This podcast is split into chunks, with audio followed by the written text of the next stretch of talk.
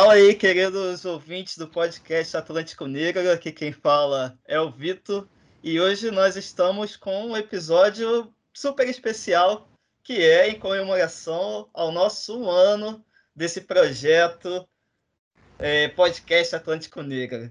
Então a gente vai fazer meio que um, um balanço de como foi essa experiência de, de ter construído esse podcast, porque alguns aqui nem sabiam que era podcast e foram aprendendo no, no processo de como era fazer. Eu, por exemplo, eu achava que sabia fazer podcast e no meio do caminho eu vi que era muito mais difícil do que eu imaginava, mas é uma experiência é, super legal, tem, eu tenho aprendido muito nisso. Então, eu acho que vai ser um momento onde a gente vai poder compartilhar com vocês as nossas impressões, né? E aí, hoje, tá todo o time aqui, todo mesmo, até a galera que vocês não veem, porque tem o pessoal das mídias sociais que ficam um pouco escondidos aí, mas hoje a gente vai ter uma presença aí super especial da nossa grande gestora do Instagram. A mágica do Instagram acontece com ela. já já ela vai falar. Mas já fiquem ligados que é, tá todo mundo aqui, todo, todos os 10 podcasters do Atlântico Negro. Mas, é, assim, essa experiência para mim tem sido muito muito louca, assim, ainda mais no momento onde a gente está tá vivendo, como a, a pandemia, né? Só para vocês terem uma noção, a gente já está há um ano gravando o podcast, mas a gente nunca se encontrou pessoalmente. Então, é, esse podcast é fruto do, do momento em que nós estamos vivendo. E nós estamos super ansiosos para ter esse momento aí que a gente vai finalmente se encontrar. Parece que vai ser em Caxias, vai ser um churrasco em Caxias, né? Já estão me cobrando, mas vai acontecer, vai acontecer para mim tem sido um, um grande refúgio, né, para fazer referência aí ao nosso resenha no CAS, que a gente sempre fala do refúgio, né? Para mim o, o, podcast, assim, pensar o podcast é o momento onde eu consigo pelo menos me preocupar com outras coisas que não esse caos que está que tá o Brasil, né? Então, é... e tá com pessoas que assim me acrescentam muito. A gente tem que falar também que nós somos um grupo bastante diverso. Pode não parecer, mas é, tem gente de várias tonalidades de pele, tem pessoas de várias religiões, tem pessoas de várias sexualidades, tem pessoas estudando temas diferentes aqui. Então, é, juntar essa galera toda também é, é muito. É, é, um aprendizado enorme, né? Porque a gente foge também com aquela ideia de que a, a população negra é homogênea, né? Aqui está uma diversidade enorme. Eu, eu sou de Caxias, tem a galera de Petrópolis, tem a galera da Zona Oeste, então eu sempre gosto de destacar aqui esse, esse rolê nosso que é muito diverso. E eu acho que isso também é um ponto a mais nessa nessa experiência que é que é construir o, o nosso podcast. A gente também pediu no, no nosso Instagram que vocês contassem um pouco também como que vocês receberam a gente na casa de vocês, no fone de vocês, no trabalhar. E a gente recebeu várias mensagens super legais e a gente vai botar aqui algumas delas para a gente poder é, acrescentar aí no, no nosso debate. Mas então, é, eu vou falar mais coisa, mas eu quero ouvir vocês também de como tem sido essa experiência de um ano de podcast. Então, pessoal, eu sou a Natália, eu participei de alguns episódios, principalmente na primeira temporada, logo no comecinho. E assim como o VT falou, para mim o podcast é um refúgio é um grupo que a gente consegue trabalhar muito bem em conjunto, então acho que é um coletivo que funciona muito bem, assim, eu fico eu fico muito satisfeita de conseguir poder desenvolver esse trabalho que só traz frutos maravilhosos para a gente. Eu acho que todo mundo aqui fica muito orgulhoso com a repercussão que a gente que a gente tem dos nossos ouvintes, do público das redes sociais e de todo mundo que, que acessa os nossos conteúdos. É, eu sou responsável mais pela parte de edição. Eu sou formada em História pela UF, mas hoje eu exerço a profissão de editora de imagem e também edito né, o, o nosso podcast, os nossos áudios e, e que disponibilizo para você, para vocês. Então, é muito gostoso, assim, porque às vezes eu escuto tudo de novo, né? Consigo ouvir com mais calma, me divirto um pouco mais, porque às vezes, tipo, dou uma manipuladinha, dou uma limpadinha assim naqueles, naqueles é, né? Então, é, hum. A gente vai deixando redondinho. É a mágica, né? É, para ficar mais dinâmico, mais legal.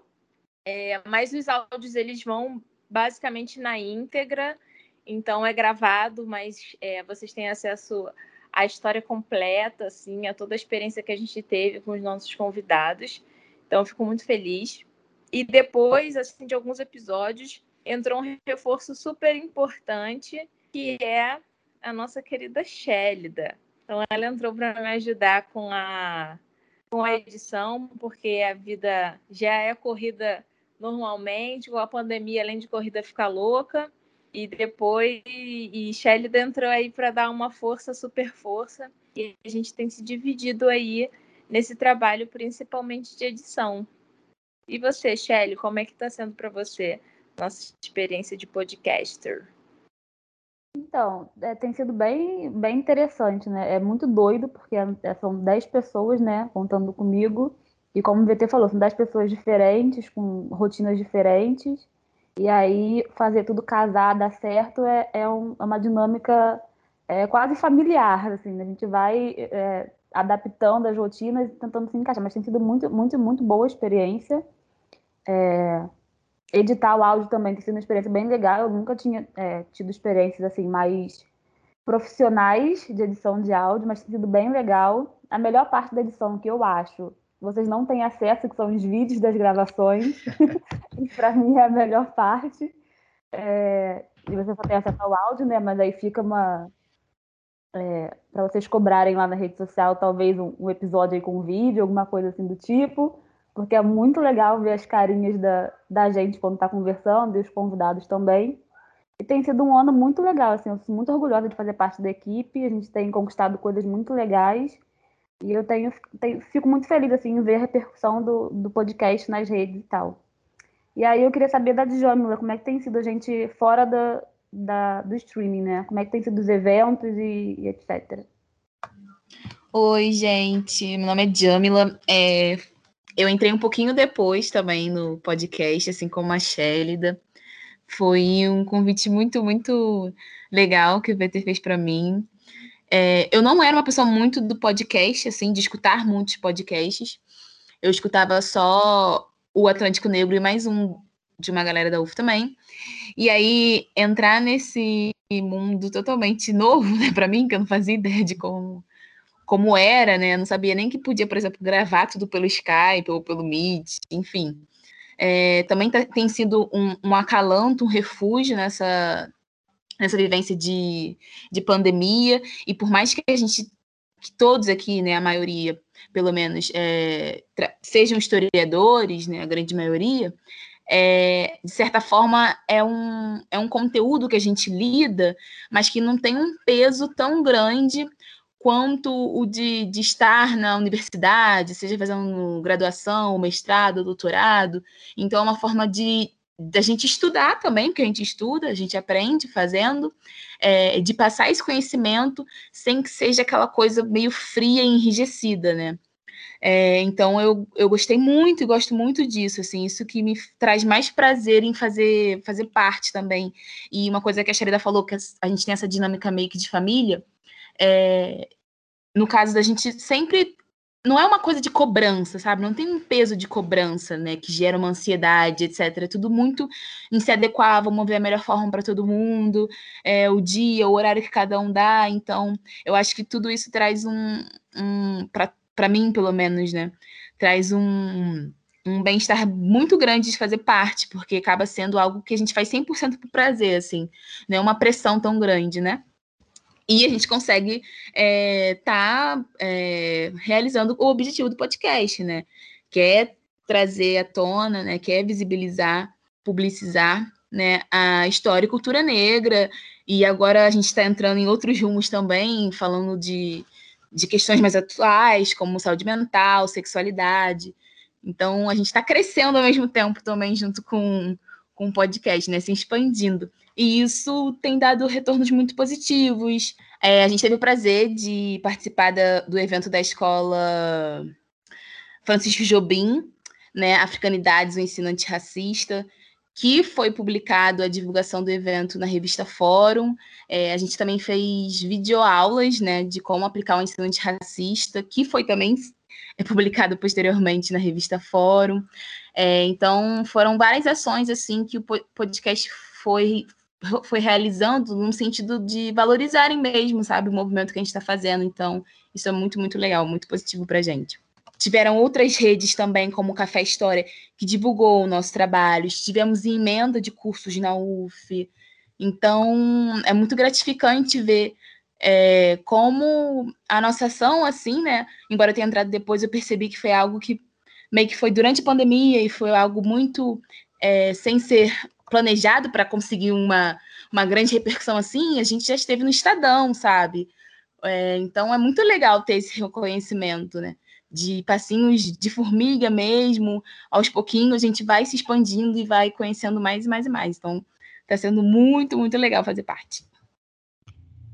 E, cara, eu lembro quando eu estava conversando com a Shélida, vendo se ela podia participar do, do podcast, mais nessa parte de edição, ela me falou assim, cara, eu, eu editava na, na minha igreja, mas era coisa pouca, não sei se eu sei fazer não. E assim, os nossos episódios têm ficado super bem editados, ela tem feito uma dupla ali dinâmica com a, com a Natália muito boa. E assim, para quem tem curiosidade também de como que a gente construiu a nossa trilha sonora, foi muito legal, porque a gente foi é, vendo os sons do mar, foi vendo o som do, do batuque do funk, isso aí a Natália também que deu o nome dela. Então a galera é, do, da edição. Que eu fiquei muito da... orgulhosa, tá? Que eu fiquei muito orgulhosa, foi minha primeira criação musical, minha primeira composição. Então, aí é isso vocês, aí, pode, pode cobrar direitos autorais. pode Olha, cobrar direitos autorais, que ficou muito bom. Né? Para ficar perfeito mesmo, só falta a gente poder se encontrar e fazer nessa dinâmica que Jamila falou, de poder todo mundo estar tá junto e com um belíssimo equipamento de som para captar as lindas vozes de cada um de nós dez. A gente está precisando de um estúdio, né? Então, estúdio, se vocês quiserem contratar a gente, podem chamar.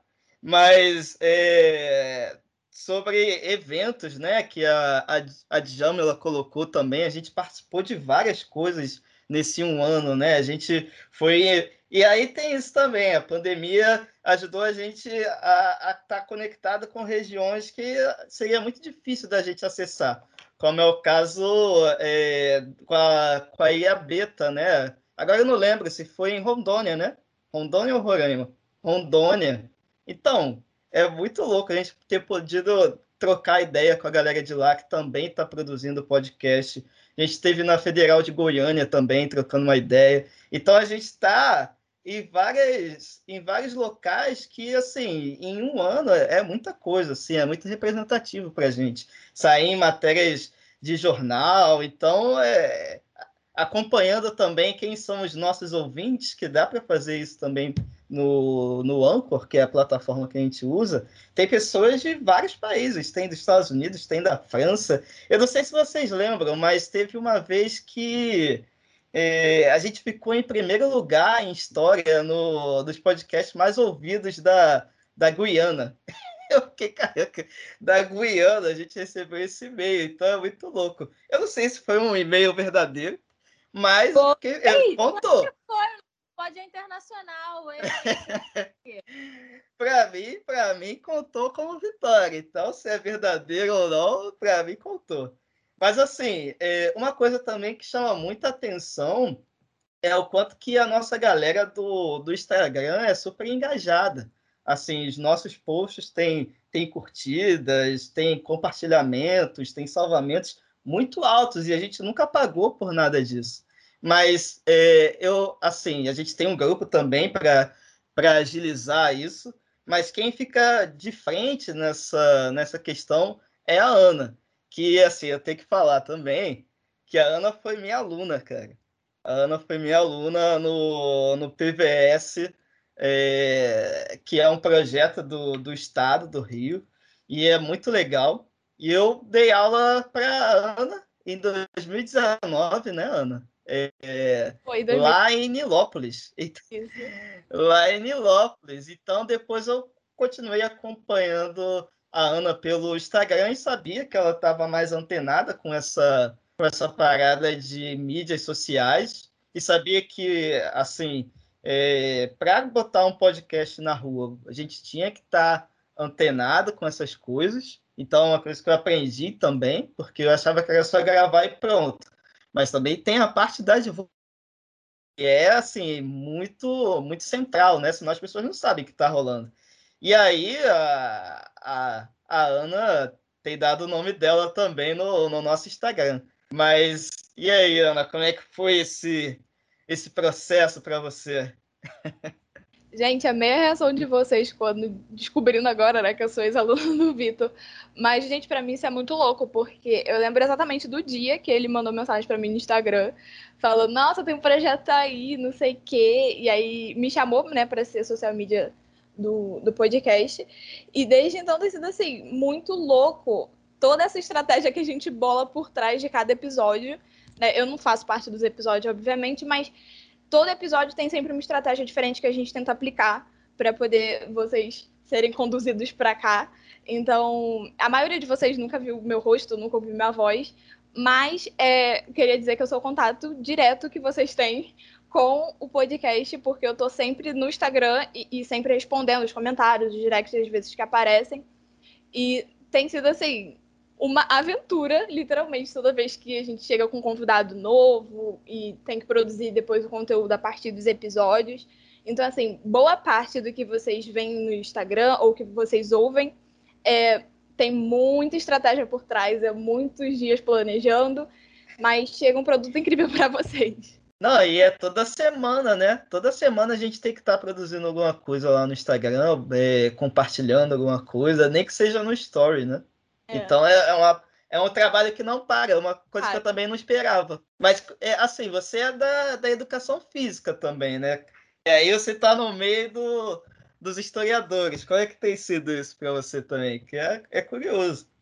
Gente, eu acho muito engraçado quando eu tô de, é difícil estar nas reuniões com vocês, mas quando eu tô, eu fico rindo, porque é um monte de assunto que eu não faço a menor ideia do que vocês estão falando. Mas eu acho tão chique vocês conversando. Que eu fico, gente, aí fala de história de não sei de onde. Eu fico, gente, e sabe as datas de cor. E eu fico, meu Deus, eu sou péssima com isso. Sou péssima. E vocês sempre, assim, gênios para mim, entendeu? Muitos gênios, porque sabem tudo de cor e eu não sei nada. Mas é uma experiência, assim, muito pessoalmente, para mim, ainda mais quando eu, como eu estou de frente né, da, das redes sociais, digamos assim, eu tenho muito cuidado, uma sensibilidade assim enorme com assuntos que eu não sei e eu sempre peço para vocês, gente, vê que essa legenda tá boa, se não sei que tá bom, porque eu tenho muito medo de fazer algo que, sei lá, de alguma forma menospreze o trabalho que vocês fazem há tanto tempo, sabe? Então, sei lá, eu tenho essa esse medo assim de fazer alguma coisa errada quando se trata de história, porque literalmente é um assunto que eu não entendo nada, né? Então, E é não, é engraçado. Bom, posso mas... falar? Vai lá. E é engraçado que a recíproca é verdadeira, assim, porque quando a Ana fala, a gente tá tipo, gente, o que, que a Ana tá dizendo? não tô entendendo nada. Exatamente. Várias vezes eu já mandei pra ela assim, Ana, você que é jovem, me explica. Ana, como é que eu faço o Linktree? Porque, é, assim, é muito que distante. O que é o Nutella? É, assim, Até hoje, fala... quando ela fala, vamos fazer o Nutella, eu fico, mas o que é o Nutella, vejo? Exatamente, ela manda assim como se todo mundo soubesse super de tudo da internet. Eu falo, como a Carol diz, a Ana é a rainha das redes sociais, porque realmente é ela que guia a gente, né? Uma parceria que tem dado certo, porque se fosse só historiadores, provavelmente nosso Instagram não teria nenhum seguidor até hoje, porque realmente a gente é muito desligado desse aspecto. Não, todo, todo o conhecimento que ela não tem na história, ela compensa hiper bem nas redes sociais, porque a gente é, é em Yang, né, cara? A gente é da história e ela é das redes sociais. Em equilíbrio tá tudo certo. Não, e a gente vai aprendendo a mexer no Canva, vai aprendendo a formatar. Eu ainda não sei, eu ainda não me aventuro. Eu tô lá na, nas redes sociais meio que de intruso, mas eu não, não entendo nada dessa parte do Instagram também. Eu ia perguntar agora, ver se você já sabe mexer no Canva. Não, não sei mexer no Canva. Vamos providenciar isso. Gente. É, tô precisando, tô precisando de umas aulas aí. Gente, eu queria falar, inclusive, pra galera que tá ouvindo. Primeiramente, se você não segue a gente, já tá fazendo tudo errado. Vai lá no Instagram, arroba podcast underline Atlântico Negro, já segue, fica por dentro de tudo que a gente tá falando aqui. E outra coisa, quando vocês verem essas carinhas no story, tenham certeza que foi muita insistência minha para eles aparecerem. Que por eles só eu aparecia. E olha que eu nem apareço. Então, quando eles aparecem, é um milagre, tá? Então valorizem quando esses xoxinhos estiverem no story de vocês. É, é uma luta, é uma luta para colocar a galera lá num story de 20 segundos. Até eu fico meio assim, não, não quero aparecer, não, eu passo para outra pessoa. Mas é, é engraçado isso. Mas, assim, vamos puxar então alguém aí que tenha mandado mensagem para gente. Eu queria aproveitar o gancho é, de, do nosso alcance na, nas mídias sociais. Queria falar sobre um post e aí é, uma publicação que a gente fez no Instagram mostrando os estados onde assim a galera mais ouve. Aí Rio de Janeiro está na frente, porque mas também por nós sermos do Rio de Janeiro, é, São Paulo, Minas Gerais, Bahia e Rio Grande do Sul.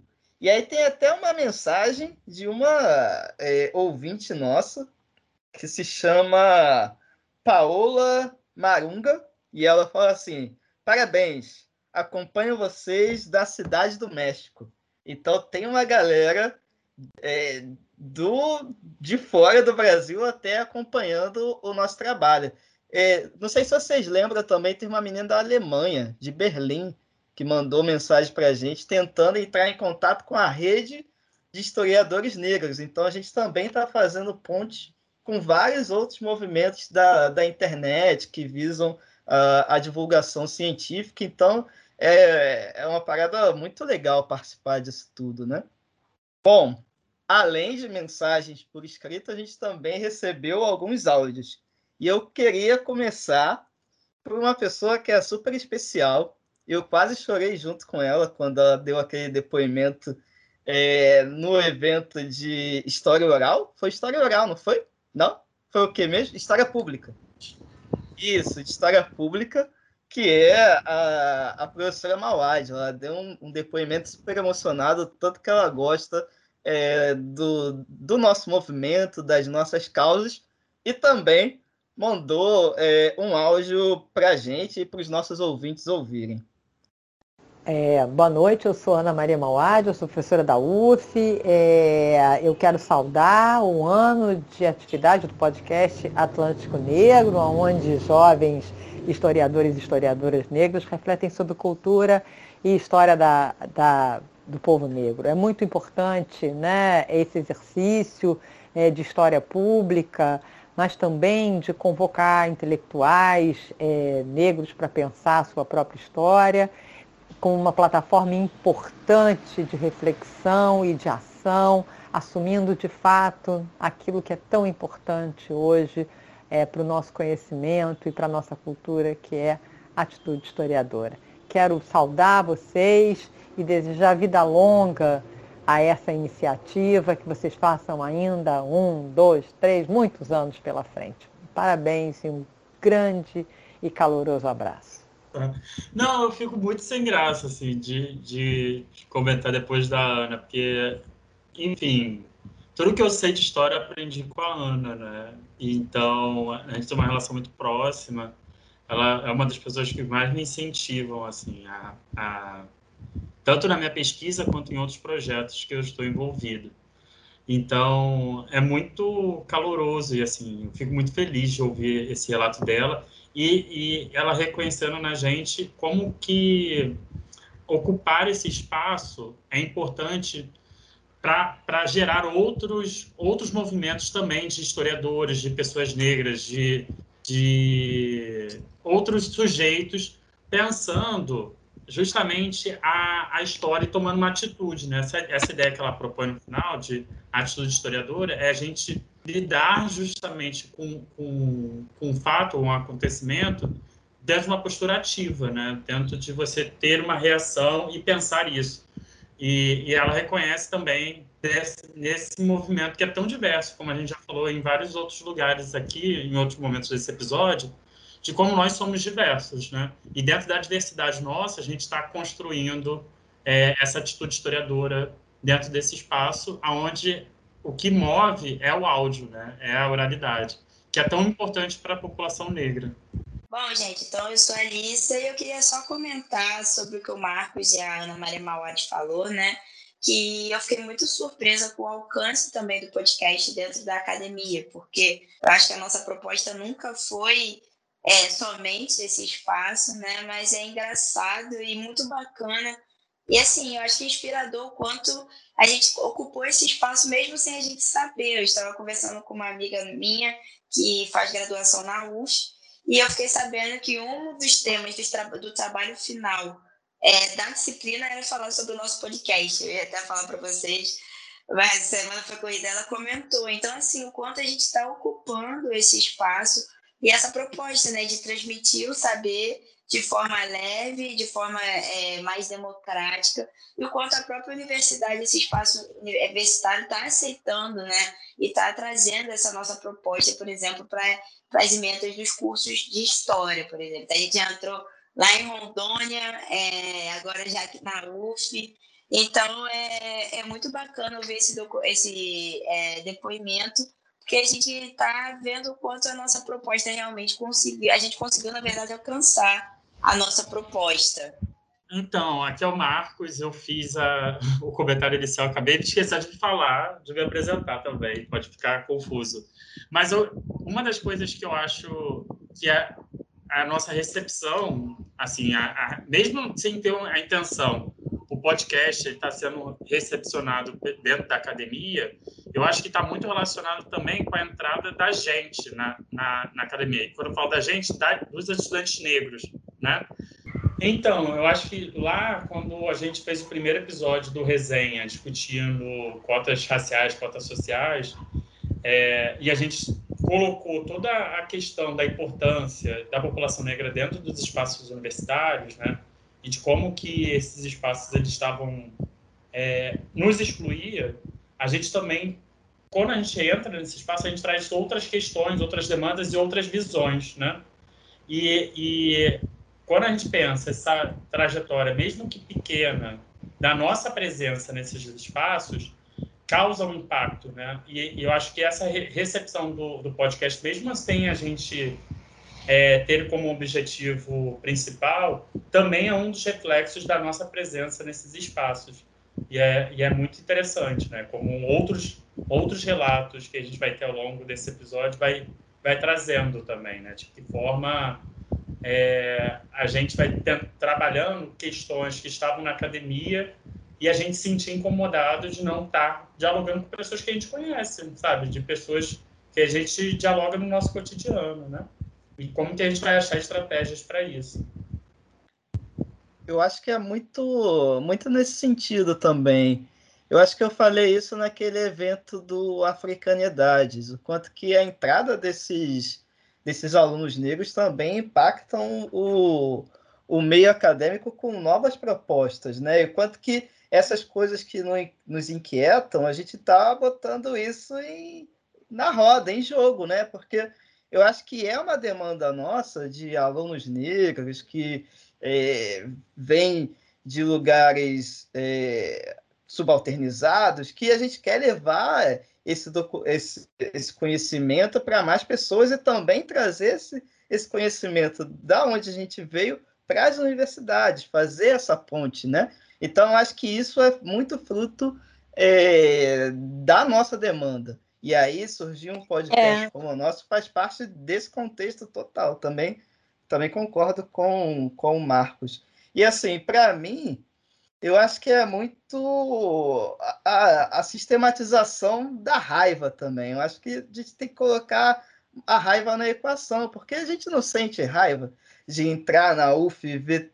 Agora até aumentou um pouco mais, mas ver poucos alunos negros, ou a gente não sente é, raiva quando é, o nosso conhecimento que é produzido na academia não chega onde deveria chegar. Então, acho que o, o que a gente é, faz também, e aí não reforçando essa ideia do negro raivoso e tal, mas como que a gente também é, sistematiza para o bem, né? É, tá devolvendo algo bom para a sociedade, toda essa nossa inquietação com o mundo que rodeia a gente, né? Então acho que bota é, na eu, eu também disso. Ia complementar, VT, mas já que você falou no final, é o negro raivoso ele existe por um motivo, né? Então, tipo, não é à toa. Então, acho que não deveria nem ser um problema, na verdade.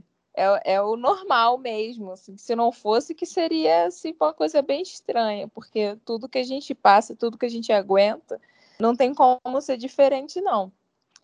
Mas eu acho que novos assuntos e, e novas formas também de, de, de falar, debater e tratar esses assuntos, elas começam a se fazer necessárias mesmo. Por conta disso que o Marcos falou, né? novos corpos trazem novas demandas. Então, isso é, é inerente a esse processo. Eu acho que, mesmo com essa reação toda, com esse bolsonarismo, essa coisa louca, insana que a gente está vivendo, eu acho que é uma onda que, que não tem como se conter mais. Né? A gente chega em lugares, a gente vê, a gente entende as nossas necessidades, a gente consegue se aquilombar. Eu acho que o nosso podcast é uma forma também da gente fazer isso. E a gente decide não recuar. Então, se a gente não está fazendo especificamente na, na universidade, no espaço acadêmico, a gente está fazendo no podcast, a gente está fazendo quem pode na rua, em outros lugares. Então, a gente vai criando aí os, os nossos focos também é, de resistência, de falar sobre os assuntos, e eu acho que isso gera um movimento contrário também, né? De não esperar só uma produção de saber, de conhecimento vir da academia para a sociedade, mas o um movimento contrário da sociedade levar, da gente na sociedade levar demandas para dentro da universidade e estudar, e, enfim, pesquisar, investigar, entender um pouco melhor sobre isso. É, total. E as pessoas aprenderem com conhecimento também, né? A universidade não produz, ela não é a única exclusiva a produzir conhecimento, né? Eu acho que isso também é uma, uma mudança de tom que a gente traz no, no nosso próprio perfil do, dos convidados, que é bem diverso, né? A gente traz, claro, historiadores, mas já passou por aqui é, pessoas ligadas à dança, designers, da literatura, então é uma galera é, bastante diversa que a gente traz para o podcast. E aí eu queria pensar também. É... A Alice vai falar? Não, eu acho bacana isso que a Natália falou e o VT falou, que também a gente às vezes cai na falácia de achar que é, o preto militante é só aquele que está produzindo conhecimento ou, produzi ou produzindo textos escritos, né? Ou até conteúdo audiovisual. Acho que hoje em dia também é importante botar isso. E eu acho que esse movimento do podcast de mostrar que a militância pode acontecer também de uma forma muito diversa, tanto de na escala, como é que eu vou dizer, numa escala coletiva, né, de pessoas que se mobilizam pelo coletivo, como também na questão individual, né? Na questão da, por exemplo, no episódio da dança, o Belisco falou muito disso, é, de como ali ele está é, enxergando o corpo e a cultura negra através da dança, e como, por exemplo, ele ocupou espaços como a dança do fam dos famosos. E isso é uma experiência própria minha, é uma coisa que a universidade ela já está se abrindo, né? Um tempo, eu cheguei a vivenciar é, algumas disciplinas na UF de trazer os agentes do, do, do da cultura para falar é, nesse espaço que há, há, tanto tempo se autodenomina como o único ou supra-sum do saber, né? Então, é muito legal a gente estar tá embarcando, eu acho que a gente está embarcando, né? Isso, obviamente, esse movimento não partiu da gente, já tem muita gente é, anteriormente, que, que lutou bastante para ser reconhecido, né? E a gente está embarcando aí nessa, nessa, nessa luta que vem dos nossos mais velhos, é, principalmente dos agentes culturais negros de muito e muito tempo que estão aí buscando esse, eu não diria um reconhecimento, né? Mas é, na verdade afirmando é, a sua importância e a sua intelectualidade fora da, da academia. Então, eu acho que é muito bacana a gente se propor a embarcar nessa, nesse movimento. Muito legal essa parada que a Alissa trouxe da, da passagem de bastão, né? Eu acho que é, é um pouco isso. Cada geração vai passando o bastão para a próxima. E agora temos aí a geração Atlântico Negro, será? Mas pensando nessa amplitude do quanto que a gente tem alcançado pessoas muito diversas, é, eu queria ler também um depoimento de um aluno meu do segundo ano, de uma escola que eu dou aula aqui em Caxias, que diz o seguinte: A minha experiência com o Atlântico Negro foi uma das melhores. Cheguei ao podcast procurando discussões sobre assuntos que tinha dificuldade e curiosidade acabei encontrando pessoas que tinham propriedade no assunto e vivência que acabaram me ajudando a melhor enxergar a realidade do outro e entender o porquê da importância de cotas sociais e raciais, dentre outros assuntos. E o, o João Vitor, ele é um, um aluno muito legal que embarcou nessa de, de mandar mensagem para a gente, e ele é é um cara muito curioso nas aulas, então é, eu estou sempre indicando também o, o podcast para ele dar uma olhada, né? Então é, é, engraçado que a gente vai levando né, para os espaços onde nós estamos o, o nosso podcast. E a sala de aula é um lugar, assim, todos nós somos professores, um lugar que a gente se preocupa muito em chegar também. E aí vem um aluno é, é do segundo ano do ensino médio é, ouvindo a gente e, e elaborando coisas também a partir disso, é, é muito legal. Esses dias, né, é, eu estava conversando aqui no WhatsApp e aí chegou até mim o caso de uma pessoa que, enfim, vinha percebendo no trabalho é, a diferença de tratamento, algumas diferenças de comportamento entre pessoas pretas e pessoas brancas. E essa pessoa. E aí essa pessoa que estava comentando essa situação comigo, ela era ela era branca e falou para mim, pô, eu não tenho tanta propriedade e tal para falar sobre isso de uma forma que, ah, enfim, que não seja, é, que eu não me aproprie ou que eu possa falar alguma coisa que não seja totalmente adequado, porque a pessoa que estava trazendo esse assunto era negra. E, eu, aí eu, e aí veio me consultar. Eu falei assim, cara, indica o podcast. Indica o podcast. E aí eu, eu escolhi um episódio específico e mandei, sabe? Então eu acho que esse é o mais legal, eu acho que é isso que a gente fala quando, tá, quando a gente fala que está difundindo conhecimento, assim, porque numa compartilhadinha assim de, de conteúdo e é assim que a gente vai subindo degraus, sabe? E, e construindo as nossas. Construindo o nosso conhecimento sobre as relações raciais do Brasil, sobre o que acontece com a gente, sobre o que acontece na nossa vida, né? Assim, quando alguém. A gente estava no outro dia numa reunião aqui, é, brincando que, que a gente não é Wikipédia preta, né? A gente não sabe tudo. E o que a gente sabe sobre relação racial, sobre racismo, por além das nossas experiências, é porque a gente estuda, porque a gente pesquisa, porque a gente corre atrás desse conhecimento, porque a gente vai procurar entender, porque vai se perguntar, porque vai trocar ideia com outro e tal. Então é assim que a gente aprende, né? E é muito legal assim que o podcast é também esse canal. Faz parte, vai fazendo parte de vivências de pessoas que a gente nem imagina. Então acho isso muito maravilhoso. Bom, vamos ouvir aí mais um áudio de uma das nossas ouvintes. Acompanho o podcast porque eu acho que é um programa muito bom. É um programa atual que consegue mexer com problemas começaram no passado. Não são problemas do passado, não. São problemas que começaram no passado e são sempre atualizados, repaginados, mas continuam em nosso meio com o mesmo poder de ação.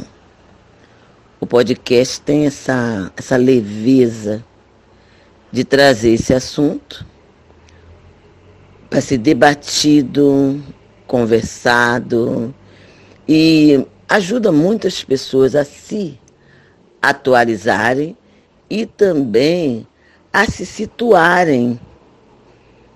O, é, consegue fazer com que as pessoas se situem e, e, e consigam ver, consigam ver de uma forma de uma forma tranquila, né? Aquilo que está ali a olhos vistos, mas tira aquele véu, vamos dizer assim, tira aquele véu que está impedindo, que está fazendo com que as pessoas pensem que tudo, tudo é igual, que tudo é normal, tira aquele espírito de normalidade e coloca as coisas na sua devida situação. Entendeu? Então eu, eu gosto muito do programa e faço questão de acompanhar sempre esse programa. Ah, esqueci de dizer, meu nome é Geuceia. Mais conhecida como Tia Ceia, porque ninguém fala Geuceia, é um nome gigante. E é, é uma pessoa muito especial para mim, porque ela foi a pessoa que me recebeu quando eu saí de Petrópolis para poder estudar na PUC. Então, assim, todos os dias eu saía quatro da manhã e ela ia comigo. E ela já tá com 70 anos, sabe? Ela ia todos os dias me levar no ponto. Aí ela fala assim, fala, sempre fala para mim: "Ah, eu vou me formar na graduação com você, vou me formar no mestrado". E agora ela fala que ela é podcaster também, porque ela escuta muito podcast. E ela é professora. E é muito engraçado, porque ela fala: "Olha, eu indiquei o podcast para todo mundo lá na escola" indiquei o seu podcast para os professores. Ah, eu estava na sala dos professores indicando o podcast de vocês. E é tão legal, eu acho, que, que receber também esse retorno dos nossos familiares, né? Porque é, eu acho que todo mundo aqui, no dia de, de reunião, nossas reuniões são demoradíssimas, tem que falar, olha, eu vou estar em reunião, é, não bate no meu quarto, não bate no, na minha sala de, de gravação é sempre essa negociação e você receber o retorno, né, daquelas pessoas que, que convivem com você, que sabem da sua história, que sabem da sua luta, é muito legal. Quando o tio do VT veio aqui também dar entrevista, foi super legal, porque nós ficamos fãs deles. O meu pai, por exemplo, não escuta podcast. Meu pai fala, ai, Juliana tem um podcast, mas ele não escuta, eu tenho certeza. E a minha tia, ela escuta. Então, eu acho ela muito maravilhosa escutar por escutar e também por passar adiante esse podcast para toda. Sim, ela mora em Caxias e, e numa realidade de, de pessoas é, que não têm acesso às discussões raciais, e ela faz questão de passar o podcast. Ela fala muito sobre a importância de ter essa linguagem que as pessoas entendam, que saia um pouco dessa linguagem técnica da academia, que era uma coisa que estava sempre nas nossas preocupações no início do podcast, de tentar trazer esse diálogo entre fazer uma história pública, né? Trazer o diálogo de fora com o diálogo acadêmico. Então, quando eu escuto ela retornando para mim é, que ela apresentou o podcast para outras pessoas, que ela gosta de ouvir, que ela se interessa pelo, pelos nossos assuntos, eu acho que me deixa muito feliz e acho que deixa todos nós felizes, porque é, eu fico vendo assim que tem uma galera que nos escuta pelo YouTube. A minha tia é uma dessas galeras que escutam pelo YouTube, que não tá, não sabe abrir o Spotify, não sabe abrir outras redes sociais. E, e é muito bom poder ter esse retorno. Eu tenho certeza que a gente também tem outros públicos de várias idades, que é uma coisa também super legal de pensar no podcast. Né? O nosso público é muito é, diversificado, assim como nós somos. Então eu, eu sou só orgulho de saber que as pessoas da minha da meu convívio têm escutado e têm visto a diferença, assim, que é um podcast que, que, que dá para indicar, sabe? É tão legal você receber esse retorno de tipo, olha, seu podcast é tão bom que eu vou indicar. Imagina se ela falasse, poxa, o podcast que a minha sobrinha tá fazendo é legalzinho, não vou indicar, não. Eu acho que eu ia ficar muito triste, né? Eu sou Carol e eu tô aqui me deliciando com esse episódio. E eu tô pensando assim, tudo amigos já falaram, e como é legal também ver que os nossos familiares estão ouvindo e que a gente está alcançando outras pessoas, porque isso foi uma coisa muito que me impulsionou a participar do podcast, né? É, trazer esse conhecimento, porque eu, como historiadora, eu tenho uma implicância assim com a academia minha muito forte, que cresce a cada dia mais. E aí a academia tem uma linguagem que às vezes eu fico lendo os textos e eu não entendo, e eu falo, gente, para que isso aqui? E assim, quando vieram com a proposta do podcast, que eu, era sempre uma coisa que eu falava assim, cara, eu não vou escrever assim, sabe? Eu não vou ser essa pessoa. E o podcast é essa oportunidade, né, da gente trazer essa história de uma forma que todo mundo entenda, porque é isso, não é? Acho que, assim, vou abrir aqui meu coração para vocês. Esse termo história pública é até uma coisa um pouco que me incomoda, porque acho que toda história ela devia ser assim, né? Devia ser de alcance de todo mundo, né? Não precisava de uma história específica para. E acho que o podcast ele ajuda a gente a fazer isso, né? Essa história que eu, que eu gosto, quero. E é muito legal, é, me dá assim muito orgulho fazer parte disso, né? E de, e de tudo que a gente está falando, tudo que a gente está construindo, dessas pessoas que a gente está alcançando. Então, eu estou muito feliz de verdade e vida longa ao Atlântico Negro. Então, gente, eu sou Felipe Melo e eu estou gostando muito de escutar os comentários, né? Porque eu sempre converso isso com o Marcos nos bastidores, né? Como cada um imputava um sentido para o podcast diferente, né? É, no início, lá no início, quando o VT me convidou, né? E ele é bem persuasivo, eu aceitei na hora. Eu sempre comento que eu não, não, não sabia que era podcast, ou então não tinha paciência nem de saber o que, que era, ou de escutar um, ou de começar a escutar um.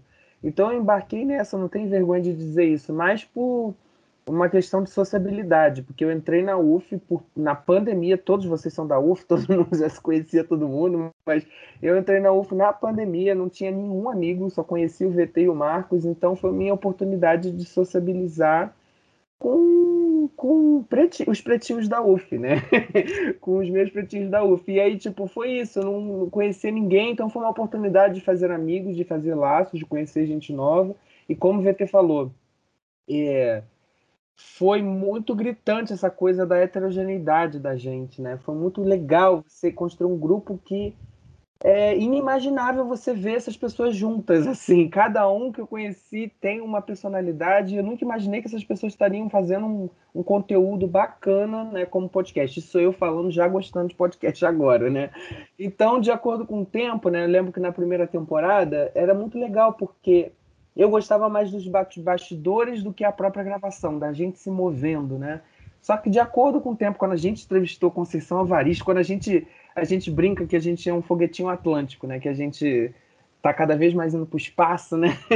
e aí, tipo, quando eu vi a, a proporção da parada que tava crescendo, né? E eu tava crescendo junto com aquelas pessoas, aí tudo começou a mudar, né? É, não é mais por uma mera questão de fazer amigos, sociabilidade, é mais uma questão de produzir conteúdo bacana e pensar junto com aquelas pessoas que eu admiro muito, né? E, e a outra proporção que eu não tinha me dado conta, né? Tem a ver com as pessoas que escutam, por exemplo, esses, esses comentários que o VT está lendo, né? Os áudios da, da galera, dos nossos ouvintes, né?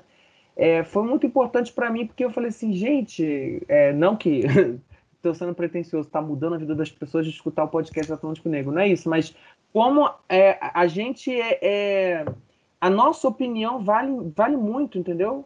É, como as pessoas se importam com o que a gente vai falar, com o episódio que a gente vai construir e qual vai ser o conteúdo dele no final. Então as pessoas criam uma expectativa. E a gente tem um episódio da ansiedade, né, Carol? Teve um episódio da ansiedade, então não posso, eu tenho que fugir dessa palavra, mas assim, como, como as pessoas criaram expectativa na gente é, de, de, de, influenciadores mesmo, né? Tipo, o que, que eles vão comentar no episódio das cotas raciais. E as pessoas colocando né, aquilo, né? Tipo, caraca, o que, que o podcast negro vai se posicionar? Claro que cria uma noção da gente, meu Deus, olha o que, que a gente está segurando, a responsabilidade, mas depois sempre, nunca teve uma, uma, uma resposta negativa, né? Sempre as pessoas ficam maravilhadas, ficam curtindo, comentando, né? Então isso é ótimo. Eu gosto muito dessa parada porque eu não sabia, como o VT falou, não sabia que o podcast ia proporcionar isso tudo. Né? E está proporcionando e a gente vai ter terceira, quarta, quinta temporada, o que seja, e sempre mudando os temas, né? E é isso, estando continuando com essas pessoas, porque sem elas eu não quero estar, entendeu? Então é isso. É, eu queria, a Shelly daqui, né? Só queria comentar que o, o que o Felipe acabou de falar, que ele foi falando, eu fui pensando que o comentário dele toca num lugar para mim muito sensível, assim, de a galera tá ouvindo o que a gente tá dizendo e tá gostando, de que eu acho que até foi comentários no, na, no episódio sobre ansiedade, que é aquela coisa do impostor, né? De que quando a galera ouve o que a gente tá dizendo, a galera gosta e fala, caraca, tipo, acho que eu sei sobre esse assunto, hein? Acho que eu tenho alguma coisa para contribuir no, no debate. E eu tenho aprendido, tenho aprendido muito isso com o podcast, da gente fazer os episódios, a galera gostava e falar, caraca, a gente não é tão ruim assim, não achei. Achei que eu, eu achei que era que, que, eu não sabia o que estava dizendo, que era uma coisa muito é, muito da minha cabeça, mas as pessoas se identificam. Então tem algum sentido que eu estou falando, que eu estou fazendo.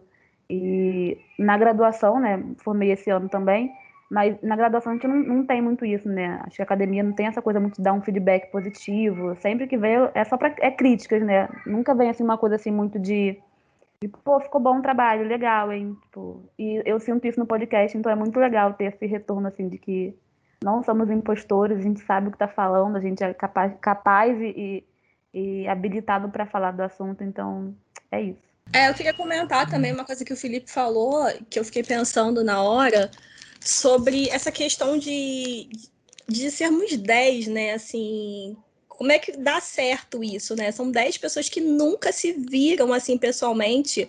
Óbvio, eu encontrei, eu conheço a Carol e a Alissa, porque nós fazíamos parte do mesmo grupo de pesquisa, e a Sherida também, mas o Vitor, o Marcos, o Felipe, a gente nunca. O Marcos também, fizemos disciplina juntos.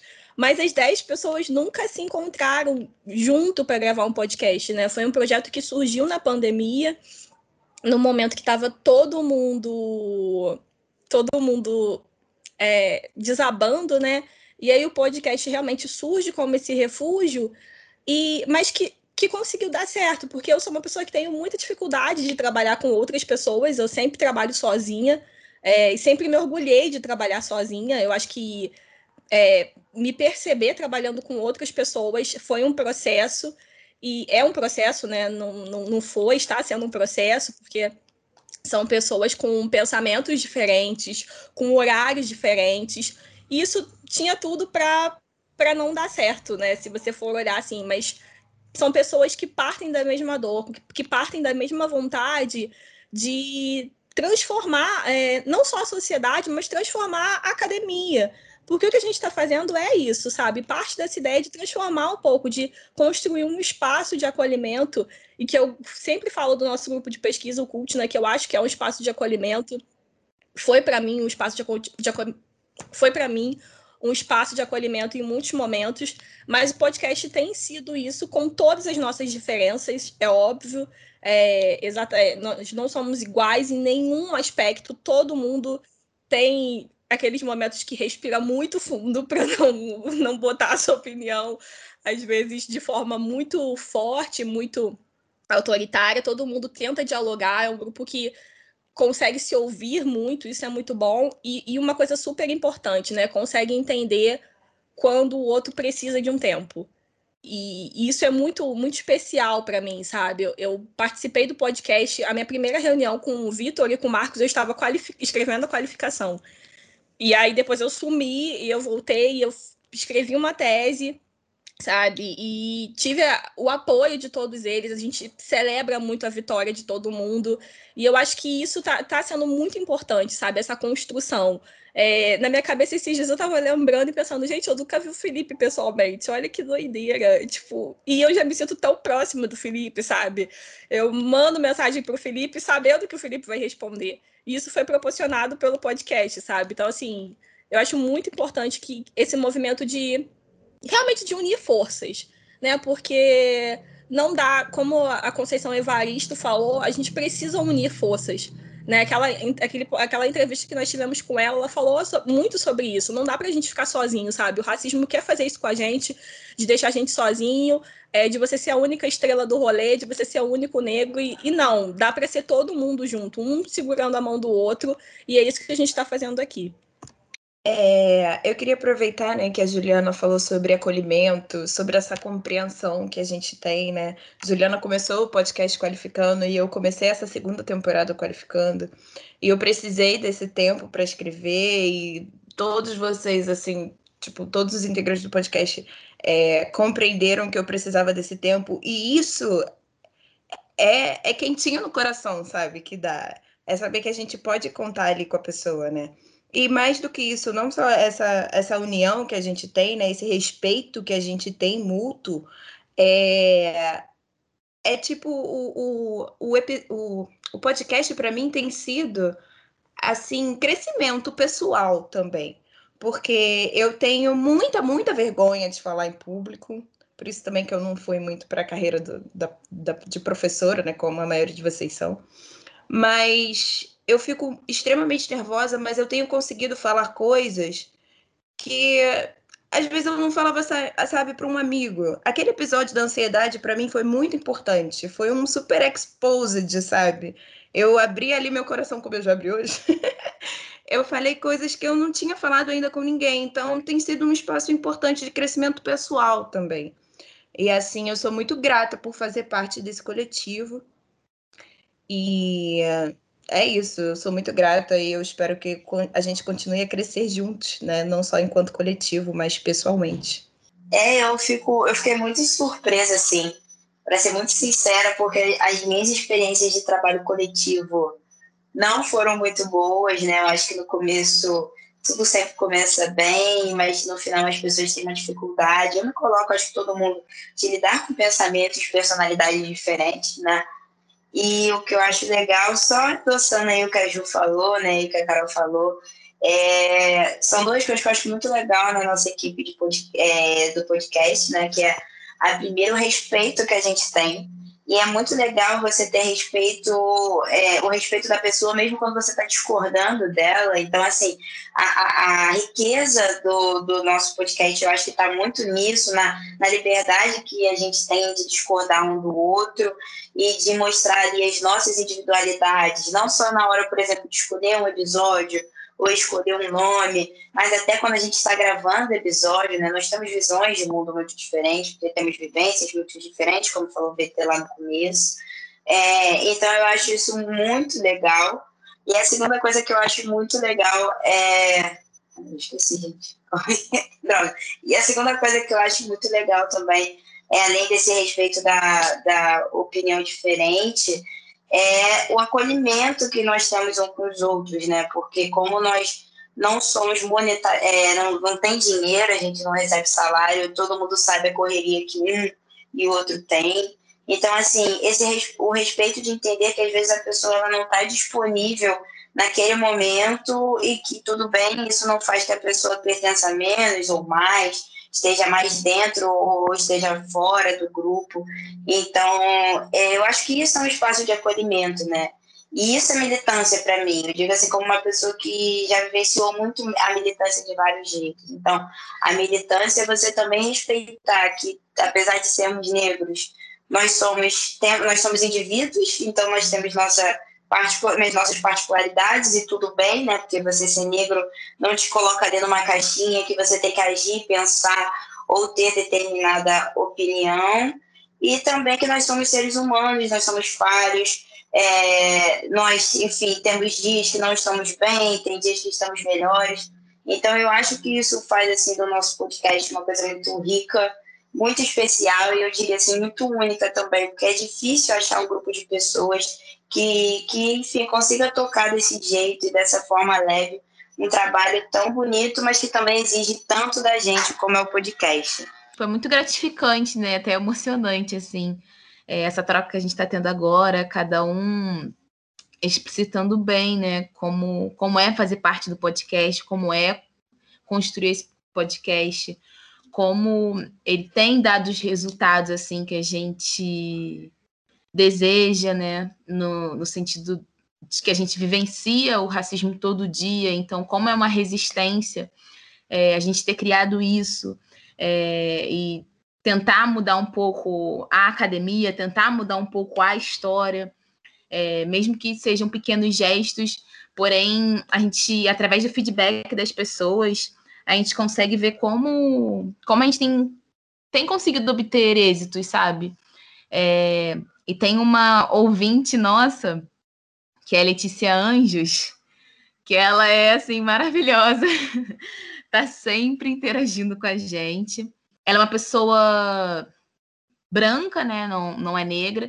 Então, eu acho legal também o quanto a gente está conseguindo é, ser ouvido, né? É, e compreendido por pessoas é, que que se beneficiam, querendo ou não, da estrutura racial, né, que o nosso país e o nosso mundo se encontra, e conseguem, de certa forma, é, se desconstruir, né, aos poucos e aprender com o nosso saber, né, já que a gente sabe que a academia, a escola, a sociedade inteira, ela é, é constituída para que o racismo ele seja é, seja como eu posso dizer tenha sucesso, né? É, no, no dia a dia. Então, a gente conseguir quebrar essa barreira e, e, e, trazer o nosso saber, trazer a nossa história, trazer a nossa ciência, a nossa cultura é, de, uma, de, forma cada vez mais plural é, é algo bem positivo, né? É, e então, vou ler o comentário da Letícia, que está sempre com a gente. A gente agradece muito o carinho dela. E aí ela bota. De primeiro, Peço licença para poder colaborar e parabenizar esse um ano de podcast. Não acompanho desde o início, porém, desde que descobri, virei fã. É a prova de que não precisa ir muito longe para ter acesso à informação, muito menos ser um sujeito acadêmico para compreender os episódios. Na minha formação enquanto cidadã, que se descobre e reformula todos os dias, agradeço por me orientar também a partir dessa plataforma gratuita, descontraída e cheia de conteúdo. Na busca pela, pelo conhecimento, através da oralidade, aprendo ouvindo o povo preto para poder entender meu papel diante do caos de várias ordens em que estamos inseridos. Posso deixar aqui meu episódio preferido, que foi o episódio 3 da segunda temporada, Margem Oceânicas, Brasil-Congo. Eu simplesmente amei esse episódio, aguçou demais a minha curiosidade. Amo as dicas finais e também deixo e também, claro, não posso deixar de citar o episódio Saindo do Cais, é sempre maravilhoso sentir a representatividade, entender como a sexualidade e essa descoberta ou vivência também é totalmente diferente quando pensamos em corpos negros. Só tenho a agradecer por fazerem parte do meu reeducar. Tô de ouvido aberto, simbora. Então é muito para gente é, ler esses relatos, né, ter esse feedback de vocês que acompanham a gente, que estão descobrindo né, é, a gente. Muitas pessoas também estão começando a ouvir podcast através de podcast Atlântico Negro. Então, é muito, muito, muito, muito mesmo gratificante a gente, a gente ter, ter, esse, ter esse retorno e saber que a gente está conseguindo somar mesmo, sabe, efetivamente, é, na, na, na, construção mesmo é, de uma sociedade é, não é, menos pior, né? Mas fazendo a nossa parte, sabe?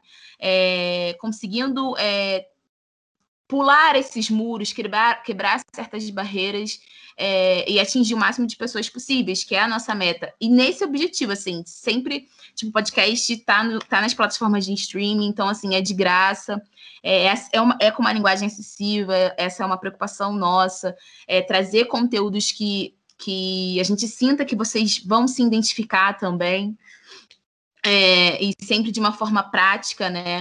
Então, a gente acredita também muito no conhecimento da oralidade, é, somos historiadores que valorizamos a história oral, então eu acho que tudo isso é, é, é muito gratificante, muito positivo. É, para a vivência mesmo do Atlântico Negro e que venham muitos e muitos anos e muitas e muitas temporadas e que vocês troquem cada vez mais com a gente, porque a gente também aprende muito com vocês que estão sempre aqui conosco. Eu queria comentar ainda do, do da mensagem da Letícia, que eu entro também nas redes às vezes, né, eu vejo sempre Letícia por lá também. Então, obrigado, Letícia.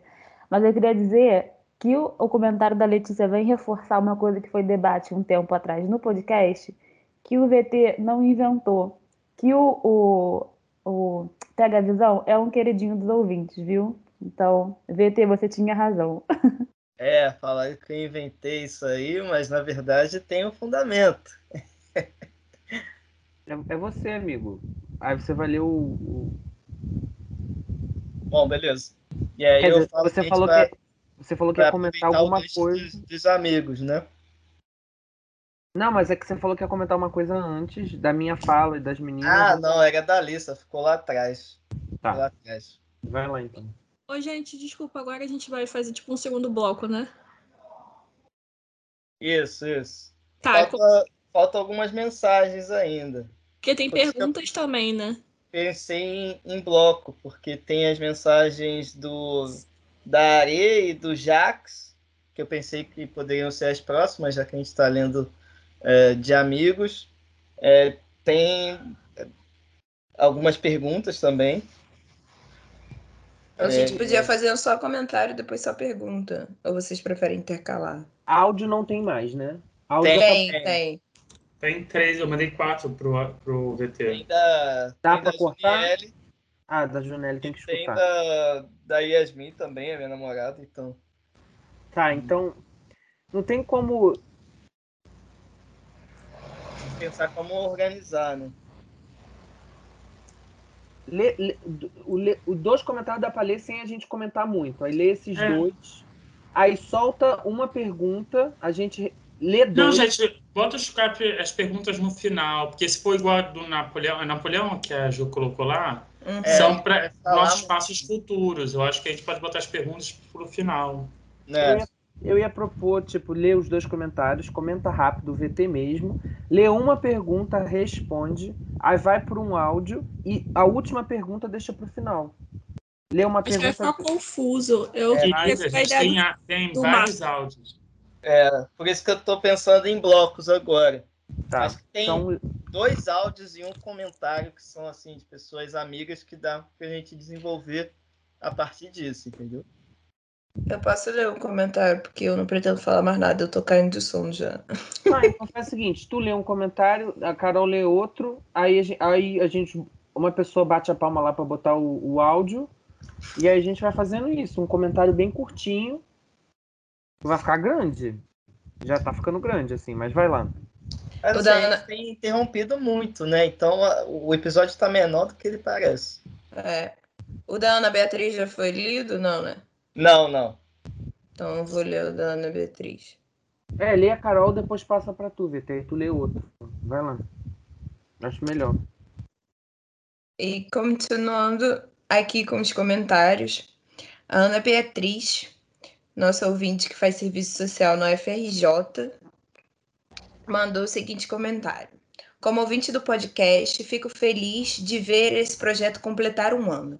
Me agrado muito da dinâmica do podcast, escutar a vivência de jovens negros em diversas áreas de conhecimento e trazendo sempre conhecimento junto com a vivência prática. É sempre animador.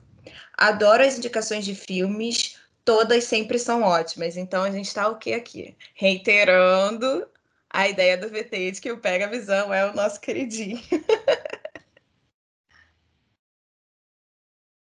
Aí eu pensei, assim, é, pegar um, um depoimento, que aí é do, do, do meu primo, e um comentário da Yasmin, que eu acho que junta pro lance da família de novo. Que eu acho que é uma coisa que eu queria comentar também. Não sei se mais gente quer comentar sobre isso. Não? Cara, assim, ah, acho que foi a Ju que falou sobre a família e pessoas que são do nosso convívio e que escutam o podcast, a gente receber esse retorno. É, eu queria ler um comentário e depois botar um áudio para vocês ouvirem. O primeiro, o depoimento é, é do meu primo, que se chama Pedro. Ele falou assim: Eu acompanhei desde o início a evolução do podcast. Lembro até hoje que dei uma ideia para o Vitor da capa do podcast e hoje já completa um ano. É muito legal ver esse desenvolvimento. Fico feliz ao ver que esse projeto representa todo o povo negro e contando as vivências de pessoas negras no dia a dia e na história do povo como um todo. E aí eu acho que eu já vou passar logo pro para o áudio, porque eu acho que eles dialogam bastante, porque eles pegam um pouco desse rolê dos bastidores, né? Que é agora da Yasmin, que por acaso é a minha namorada. Parabéns, Atlântico Negro. Aqui é Yasmin Menezes. E eu já queria começar dizendo que eu me intitulo fã número um desse podcast, tá? Não quero saber, porque eu acompanho esse projeto desde bem antes dele chegar no streaming. E felizmente eu pude acompanhar bastante coisa de pertinho nesse tempo. Então admiro muito a forma que vocês conduzem esse espaço de troca de conhecimento e quero desejar parabéns a todas e todos que fazem isso acontecer. Tenho certeza que esse é o primeiro de muitos anos. Por isso, eu desejo vida longa e caminhos abertos ao podcast Atlântico Negro. Então, eu acho que esses esses dois depoimentos eles são muito legais porque pegam esse bastidor, né? Que assim não é só chegar aqui e produzir o podcast, tem toda uma galera por trás ali que a gente fica perturbando na hora é, de gravar. Olha, não entra aqui na, na, na, na, sala, ou não faz muito barulho, ou até ideias que a gente vai tendo e, e vai compartilhando com as pessoas que estão de fora também.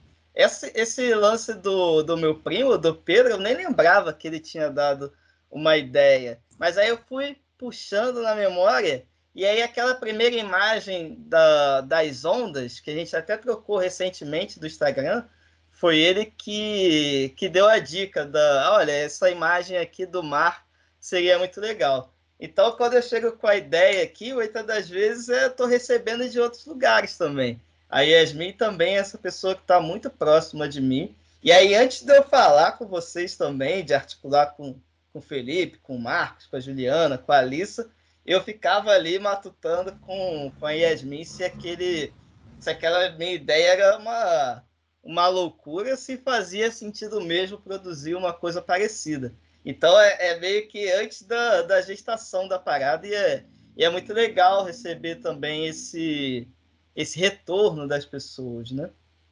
Bom, o, o nosso próximo áudio é também de uma pessoa super querida que apoiou bastante é, o nosso podcast, é uma super parceira nossa, que é a professora Juniele. Olá a todas, todos e todes, ouvintes do Atlântico Negro.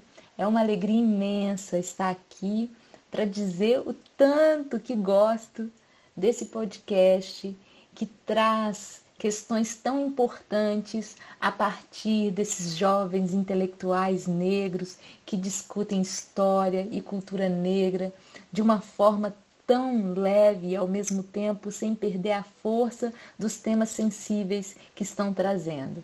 Eu venho para cá após ouvir, né, agora o último episódio que já faz parte das resenhas no cais especial, em que se discute Atlântico Negro saindo do cais, ou seja, as questões LGBT+, e toda, todas as questões que envolvem ali as próprias experiências e trajetórias de vida dos, dos convidados e convidadas.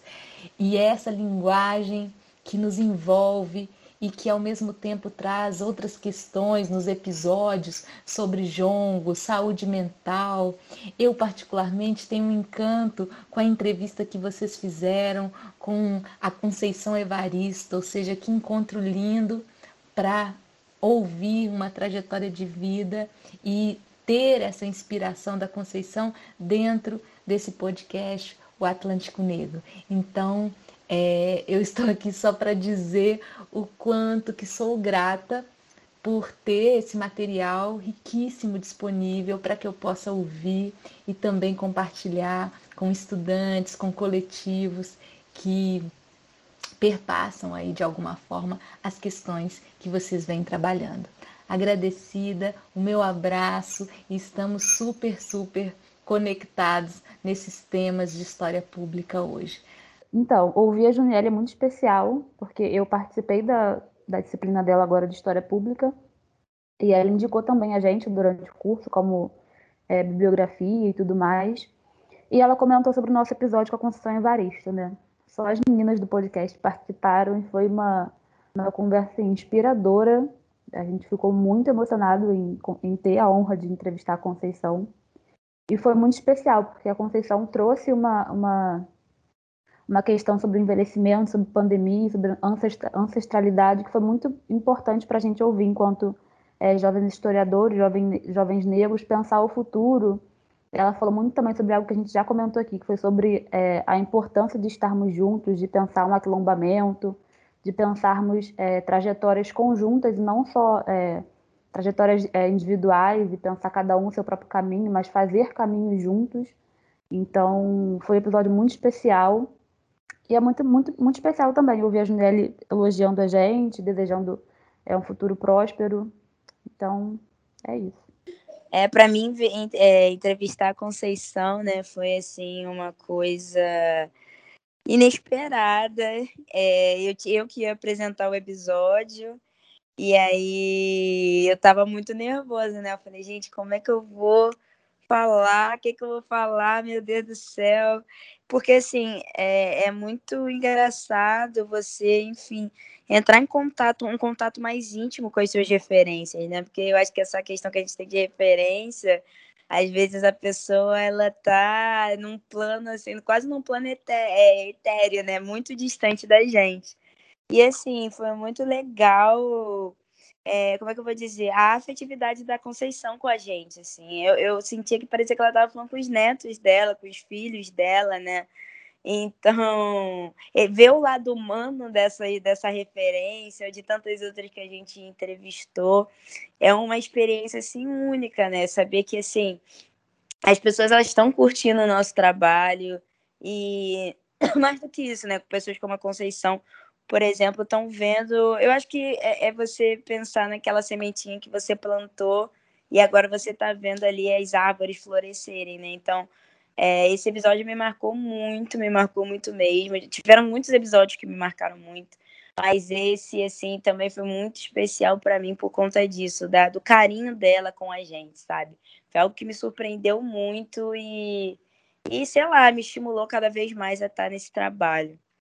E só para completar o que a Alissa falou, disso de plantar a sementinha e tal, uma coisa também que me chamou atenção no episódio da Conceição, em específico, foi a divulgação do episódio é, duas questões sobre divulgação, né? Uma primeira questão que foi é, quando eu fui divulgar para pessoas próximas que, nossa, entrevistei Conceição Evaristo, meu Deus, uau! Só foi assim, quem é Conceição Evaristo?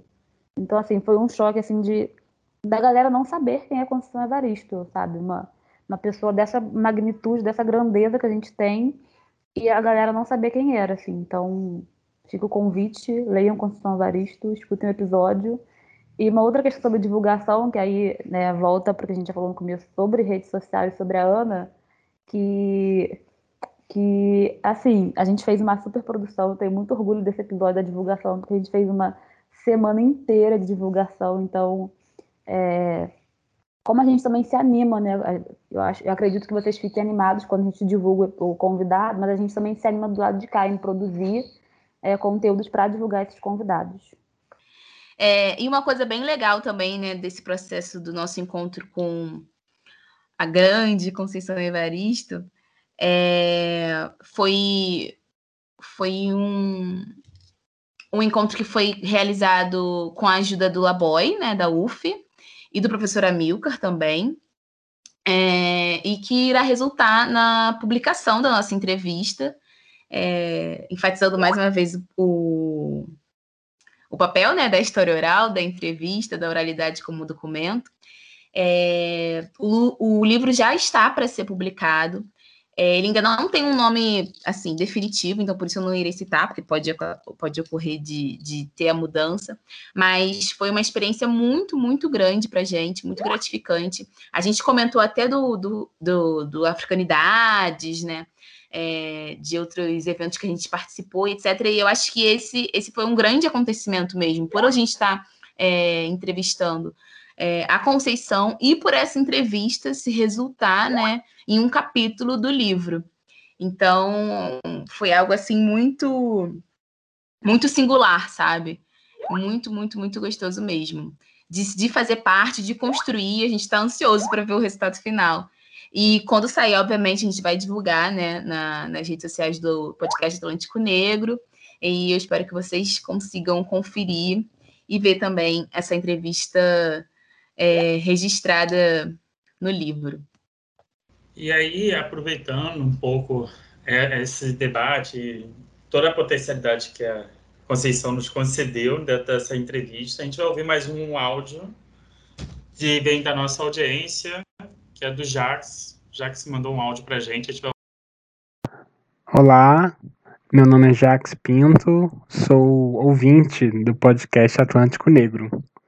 Primeiro, gostaria de dar parabéns pelo, pelo um ano de existência do podcast. E segundo, dizer que o podcast me abriu é, para um universo novo de conhecimento e conteúdo é, na internet. Eu não ouvia podcast, não tinha esse costume, e com o podcast Atlântico Negro eu comecei a devorar esse tipo de forma de produzir conhecimento. A forma como o podcast Atlântico Negro trata questões tão importantes para a população negra é, me levou a querer saber mais e ouvir mais é, esse tipo de conteúdo. É, é muito importante a gente ter um conhecimento produzido por intelectuais pretos que eu não só me identifico, mas fico ansioso em saber como os membros do podcast, com as suas diferentes trajetórias, formações e pensamentos, é, agem né, e, e pensam né, sobre assuntos tão caros e importantes, não só para a população negra é, no Brasil, mas para toda a sociedade. Né?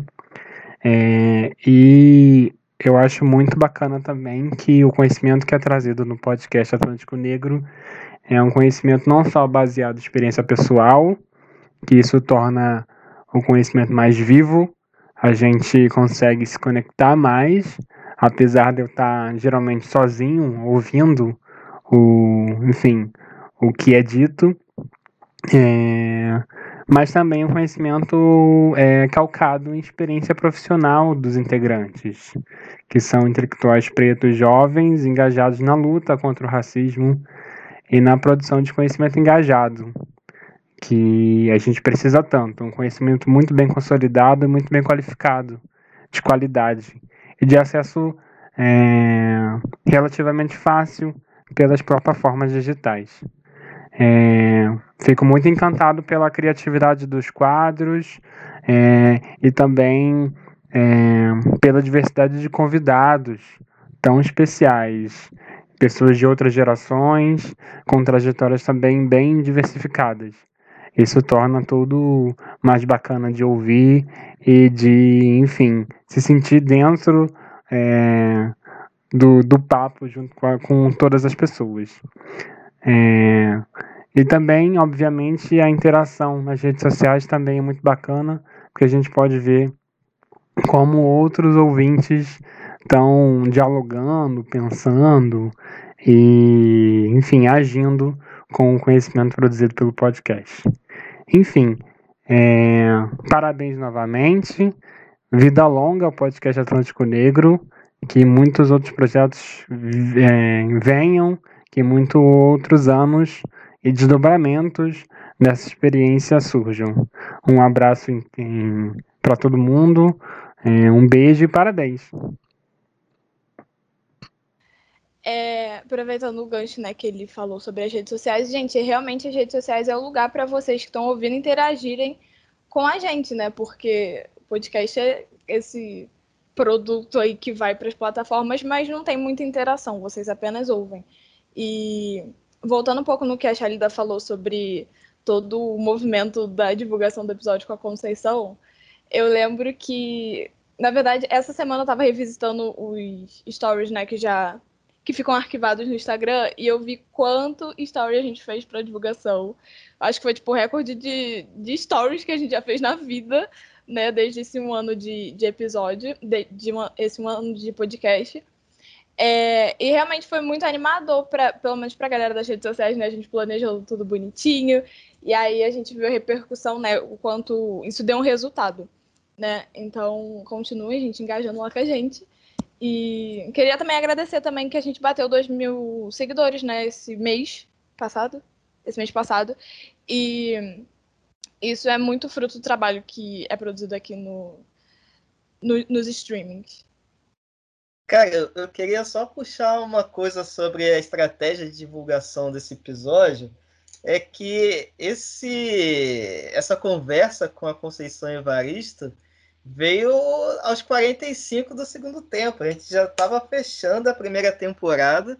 E aí veio o convite a partir da, da Julielle, do Everardo. E a gente ficou assim, super animados e a gente não pode recusar essa oportunidade de ouro, que é conversar com a, com a Conceição Evaristo. E aí foi muito legal, porque a gente pensou numa estratégia muito, muito bem estruturada assim, para é, divulgar o, o episódio. Né? A gente fez até aquelas caixinhas de perguntas para ver se a galera é, reconhecia quem ia ser o nosso entrevistado e tal. Então foi, foi muito legal. E, e tá lá, assim, foram as meninas que, que fizeram a entrevista, mas eu fiquei ali de canto só observando, porque eu queria estar tá ali pelo menos para ouvir. Então foi, foi muito legal tanto construir o, a ideia da, da divulgação, quanto tá ali, mesmo que, que de canto, só observando. Bom, a gente tem recebido, a gente recebeu vários áudios, né? E aí a gente vai botar mais um aqui da nossa amiga Ari.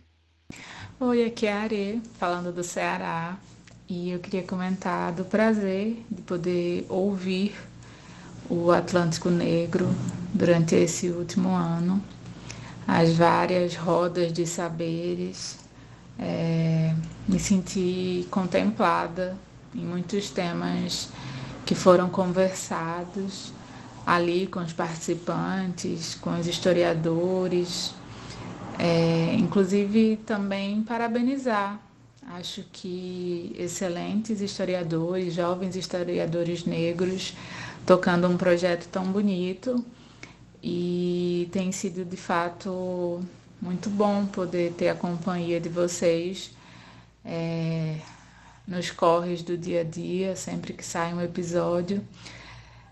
E desejo vida longa, né? Salve Malungas! Então, eu acho que o áudio da areia ele remete também uma das, das questões que, que a Conceição nos falou, que é justamente da gente estar em rede, né? De um, um, um se ver no trabalho do outro, um valorizar esse trabalho do outro, acreditar e fazer companhia né, nesses corres. Eu acho que a gente fez companhia a diversos corres dos nossos ouvintes e é muito interessante saber que nesses corres tem espaço para a gente estar tá falando temas tão sensíveis, tão importantes para o nosso cotidiano.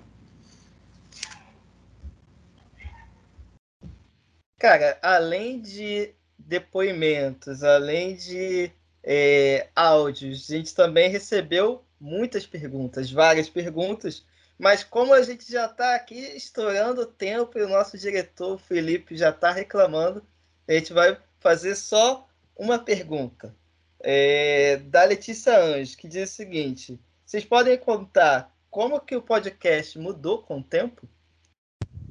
Quem Bom, eu acho rápido? que essa ah. mudança já se deu no primeiro, do primeiro para o segundo episódio, né? No primeiro episódio a gente estava bem assustado. O primeiro episódio com o entrevistado, né?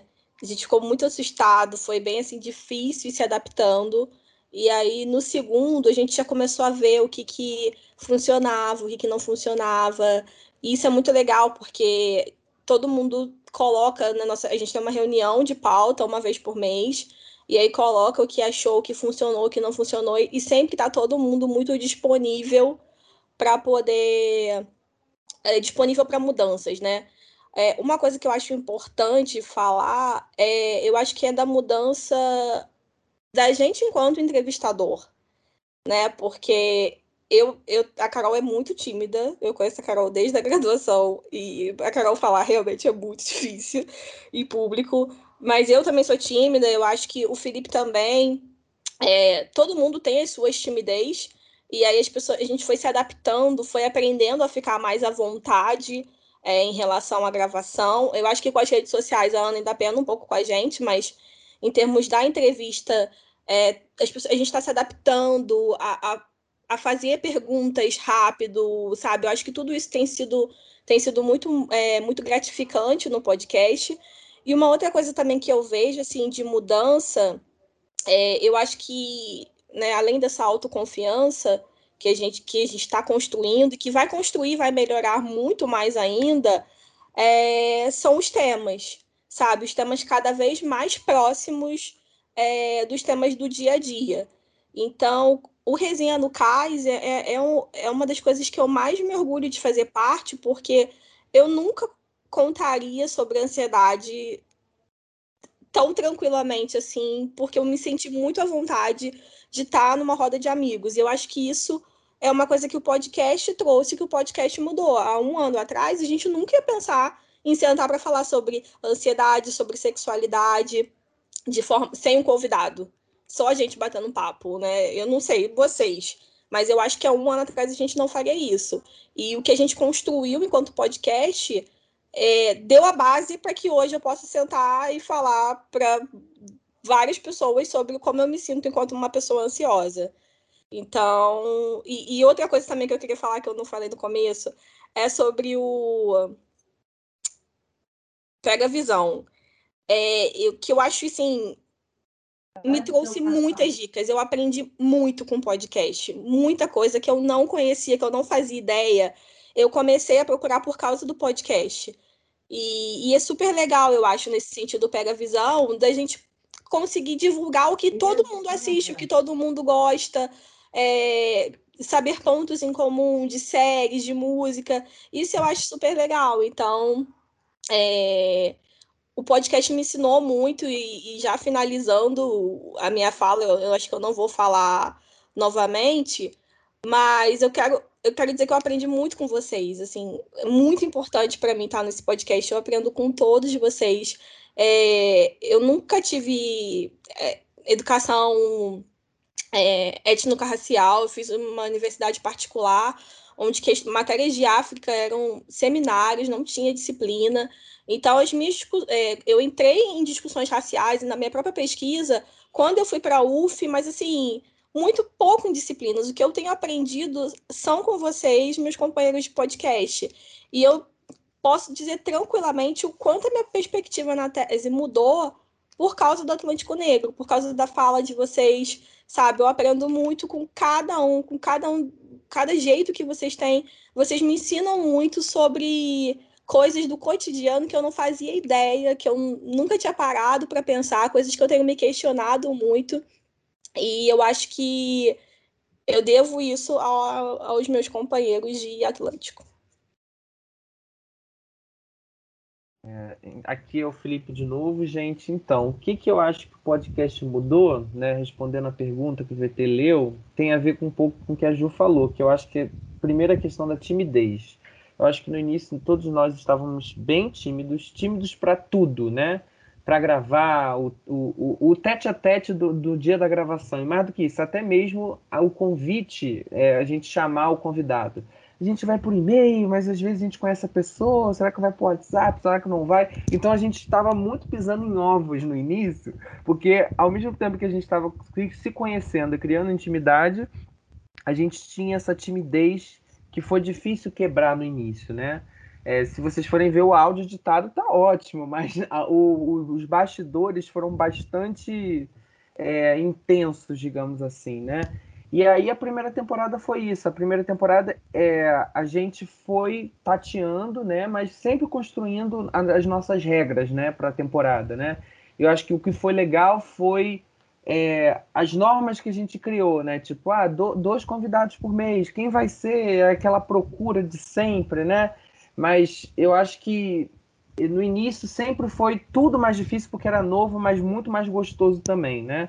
Na segunda temporada, eu acho que a gente já estava um pouco mais calibrado, né? A gente começou a dividir tarefas de uma forma muito mais é, é, objetiva, né? Tipo, ah, nem todo mundo pode estar nesse episódio, então vão essas pessoas, naquele vão outras. Então a gente começou a planejar melhor, a gente co começou a a ser mais objetivo e começou a convidar as pessoas sem, sem aquela coisa do, do como é que a gente vai falar com esse professor, né? Ou com, com essa pessoa, né? Então acho que a gente foi ao, aos tempos é, se calibrando enquanto podcast, tirando nossa vergonha e gravando como se fosse mais um episódio. Antes tudo era algo novo, né? Esse episódio, como é que vai ser? A gente criando expectativa. De acordo com o tempo, todo mês a gente sabia que ia sair dois episódios, o Desenho do Cais e o episódio de entrevista. Então eu acho que ao longo do podcast a gente foi é, se entendendo, entendendo as limitações do outro, mas produzindo o conteúdo que a gente sempre produz, né? Digamos assim, é, no, no quesito da qualidade, né? Então, acho que foi isso. A timidez foi uma coisa que a gente mudou. Hoje em dia, a gente está muito mais é, acertado, digamos assim, mais objetivo. E a questão da, da intimidade e o reconhecimento das limitações do outro. A gente está muito mais calibrado nisso também. A gente reconhece é, até onde o outro pode, né? E se esse aqui não pode, o outro puxa a mão e a gente vai junto, entendeu? Então, acho que a gente está com uma sintonia muito maior do que na primeira temporada, né? Então é isso, eu acho que essa seria a minha resposta, porque eu acho que as coisas mudaram, mas é, a gente sempre vai criando nossas normas e sempre vai tudo dando certo. No final eu aprendi isso, a pessoa ansiosa, né? Tudo vai sempre dar certo. É, tudo a gente nem tudo está no nosso controle, mas tudo vai dar certo no final. Então acho que é isso que eu aprendi também com o podcast. E você, Shelly, o que, que você tem para falar para gente? Então, eu concordo com o que você a Ju falaram sobre a gente ter amadurecido é, enquanto equipe, enquanto projeto, e eu acho que muito disso da gente ter confiança de chamar pessoas para participar dos episódios vem disso também, da gente amadurecer como, como projeto mesmo, entender que o projeto tem sentido de existir, que o projeto é potente e que por isso as pessoas gostariam de participar e até agora ninguém recusou, né? Então, é, continue assim. Mas o que eu queria dizer sobre é, o que o podcast mudou durante esse um ano, que eu percebi enquanto parte da equipe de edição, é que a gente está muito soltinho para falar. Então, o que era para ter 40 minutos tem uma hora e meia. Vídeo resenha no CAS, que o objetivo era ser uma conversa mais descontraída, uma coisinha rápida, né? Uma coisa, uma conversinha de amigos rápida. O nosso resenha de sexualidade teve quase uma hora e meia. Então, assim, a gente está amadurecendo enquanto projeto e ficando bem mais soltos enquanto é, podcaster. Então a gente está falando pra caramba. E eu acho que isso é uma, é uma, uh, uma projeção para o futuro mesmo, de que os episódios é, podem ficar maiores. Então já deixo aqui o aviso para os ouvintes, tenham paciência, escutem, porque se está aumentando é porque a gente está falando mais e tem coisa mais, tem mais coisas interessantes para dizer. Então nos escutem até o final, ouçam com atenção e continuem engajando. Eu acho que é isso, para fechar essa resposta sobre mudança. Poxa, estamos chegando ao final desse episódio especial comemorativo de um ano do podcast. E vocês gostaram? Eu gostei pra caramba de ouvir cada depoimento de vocês. Assim, eu me sinto mais energizado de querer é, produzir mais com vocês e produzir com, com o nosso público, né? É, assim, espero que o podcast continue sendo esse espaço de, de acolhimento entre a gente, mas também com o público, que o público também se sinta acolhido pelas nossas conversas e vida longa ao podcast Atlântico Negro que, viu, que venham mais e mais temporadas. Beleza, pessoal? Até a próxima.